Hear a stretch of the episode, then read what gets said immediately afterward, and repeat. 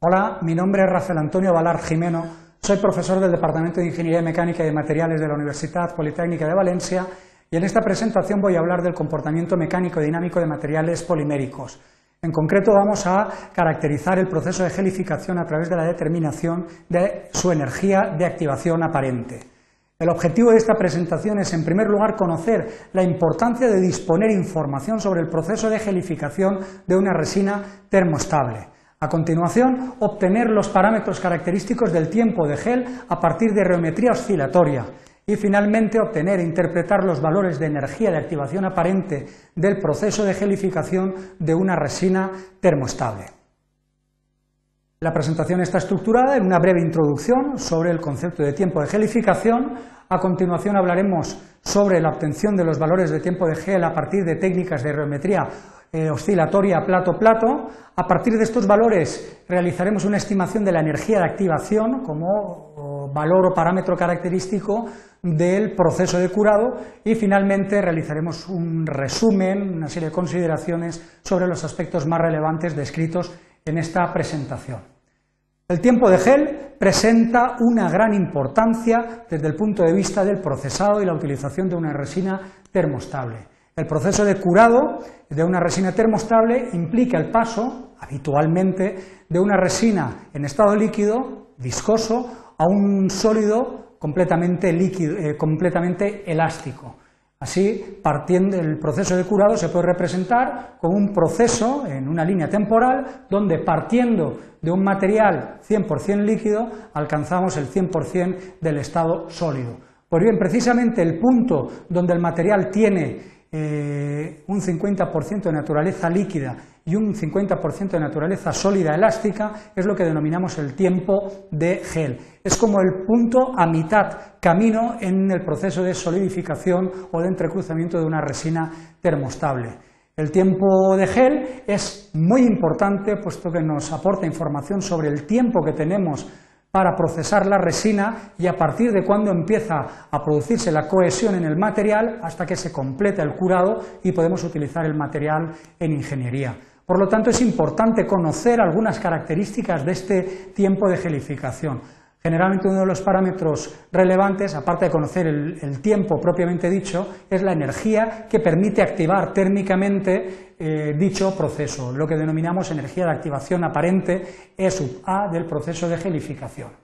Veamos en primer lugar cómo podemos obtener los parámetros correspondientes a, eh, los valores eh, del tiempo de gel para distintas isotermas obtenidas a distintas temperaturas en una resina de tipo termostable. Si representamos en el eje de X el tiempo y en el eje de las Y representamos tanto el módulo de almacenamiento de color rojo como el módulo de pérdidas G segunda de color azul, así como el ángulo de desfase de color negro, el tiempo de gel corresponde al punto donde el módulo de almacenamiento, es decir, de comportamiento sólido, iguala al módulo de pérdidas o representativo del comportamiento de un líquido. Es ese punto que apreciamos en el gráfico resaltado de color rosado. Ese punto corresponde lógicamente a un ángulo de desfase de 45 grados y nos permite estimar el valor del tiempo de gel para esta temperatura de 60 grados, quedando un valor de 1470 segundos. De tal manera que podemos establecer que para una temperatura de 60 grados el tiempo de gel son 1470 segundos. Si procedemos de la misma manera con isotermas a distintas temperaturas, gráficamente observamos en la presentación una isoterma a 70 grados, el tiempo de gel lógicamente vuelve a estar definido por ese punto donde se cruzan G' y G segunda y en este caso resulta un tiempo de gel de 748 segundos, es decir, a más temperatura el material gelifica antes, tenemos menos temperatura para procesar y modelar la pieza con este tipo de resina. Eh, si subimos la temperatura a 80 grados, eh, el tiempo todavía disminuye en mayor magnitud.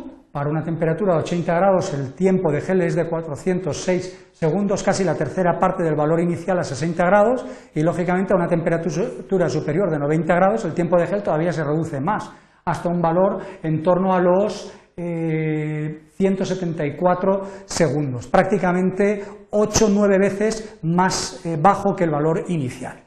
Bien, ya tenemos los valores correspondientes al tiempo de gel para los distintos niveles de temperatura. Esta información la podemos obtener fácilmente mediante el empleo de técnicas de geometría oscilatoria plato-plato. A partir de estos parámetros o de estos valores obtenidos, vamos a proceder al cálculo de la energía de activación, que va a representar el aporte de energía que necesita el sistema para eh, alcanzar el punto de gel. Para ello, nos basamos en una expresión general que define que el tiempo de gel es proporcional a 1 partido por k, siendo k la constante de Arrhenius, que es igual eh, al factor preexponencial a por e elevado a menos e sub A, energía de activación partido RT, R constante universal de los gases y T temperatura absoluta. Bien, eh, mm, considerando los valores de la constante de Arrhenius y reorganizando la expresión con la constante inicial y con la constante del factor preexponencial de la, constante de Arrhenius, obtenemos una expresión de este tipo, de tal manera que el tiempo de gel es una constante prima ¿eh? que engloba la constante inicial y la constante o el factor preexponencial de la constante de Arrhenius, por 1 partido e elevado a menos e sub a partido rt. En este caso aplicamos ahora logaritmos neperianos y obtenemos una expresión del tipo logaritmo neperiano del tiempo de gel es igual al logaritmo neperiano de la constante prima menos el logaritmo neperiano de e elevado a menos e a partido rt. Lógicamente, el logaritmo neperiano de una constante vuelve a ser una constante, la designamos tal y como vemos en la presentación como eh, constante doble prima, y eh, el logaritmo neperiano de e elevado a menos e a partir de rt es precisamente aplicando las propiedades de los logaritmos, lo podemos extraer de la función exponencial, quedando una expresión de este tipo. Logaritmo neperiano del tiempo de Gel es igual a una constante más energía de activación aparente partido rt. Esta expresión eh, se puede ajustar a una expresión de tipo lineal, del tipo I igual a A más B X.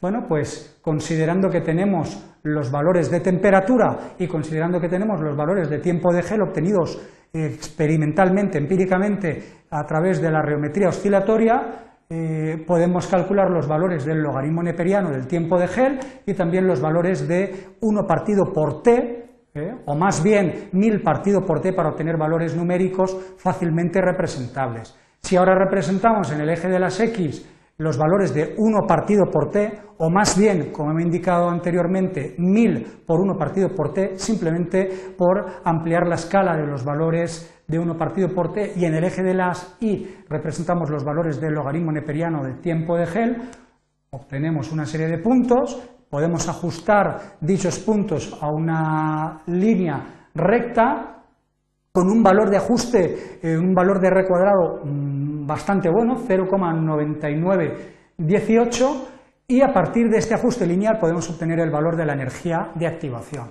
Si observamos la expresión general eh, eh, que hemos representado, vemos claramente que la pendiente de la recta B coincide con los valores de energía de activación partido por R. La pendiente de la recta la hemos obtenido numéricamente en el ajuste, es 8,4685 y el valor de R es el valor de la constante universal de los gases, 8,314 julios partido por mol grado Kelvin. Operando calculamos el valor de la energía de activación, resultando ser una energía de activación de 74,41 kilojulios partido mol eh, grado Kelvin. ¿Qué representa este valor? Este valor básicamente está representando la energía o eh, desde el punto de vista energético eh, la energía que debe suministrarse al sistema para gelificar y es un valor lógicamente independiente de la temperatura en función de la temperatura se alcanzará más o menos rápidamente el proceso de gelificación, pero es un parámetro bastante característico del curado eh, de una resina termostable. Finalmente, pues resumir los aspectos más relevantes descritos en este objeto de aprendizaje, destacar que el tiempo de gel es un parámetro de gran importancia para conocer el límite de tiempo durante el cual la resina se puede moldear, es procesable. Es posible obtener los valores de tiempo de gel para distintos niveles de temperatura eh, isotérmica mediante el empleo de tecnologías convencionales de geometría oscilatoria plato-plato. El tiempo de gel presenta eh, lógicamente una relación inversa con la temperatura. A mayor temperatura, el tiempo que tarda el material en gelificar, adquirir consistencia de gel, es inferior. Y a partir de esta relación inversa, aplicando una serie de modelos matemáticos, se pueden eh, deducir los valores de la energía de activación del proceso de gelificación, teniendo en cuenta que esta energía de activación representa un parámetro indicativo del eh, aporte de calor o de energía necesario para activar el proceso de gelificación en un material de tipo termostable. Bueno, y eso es todo. Muchísimas gracias por su atención.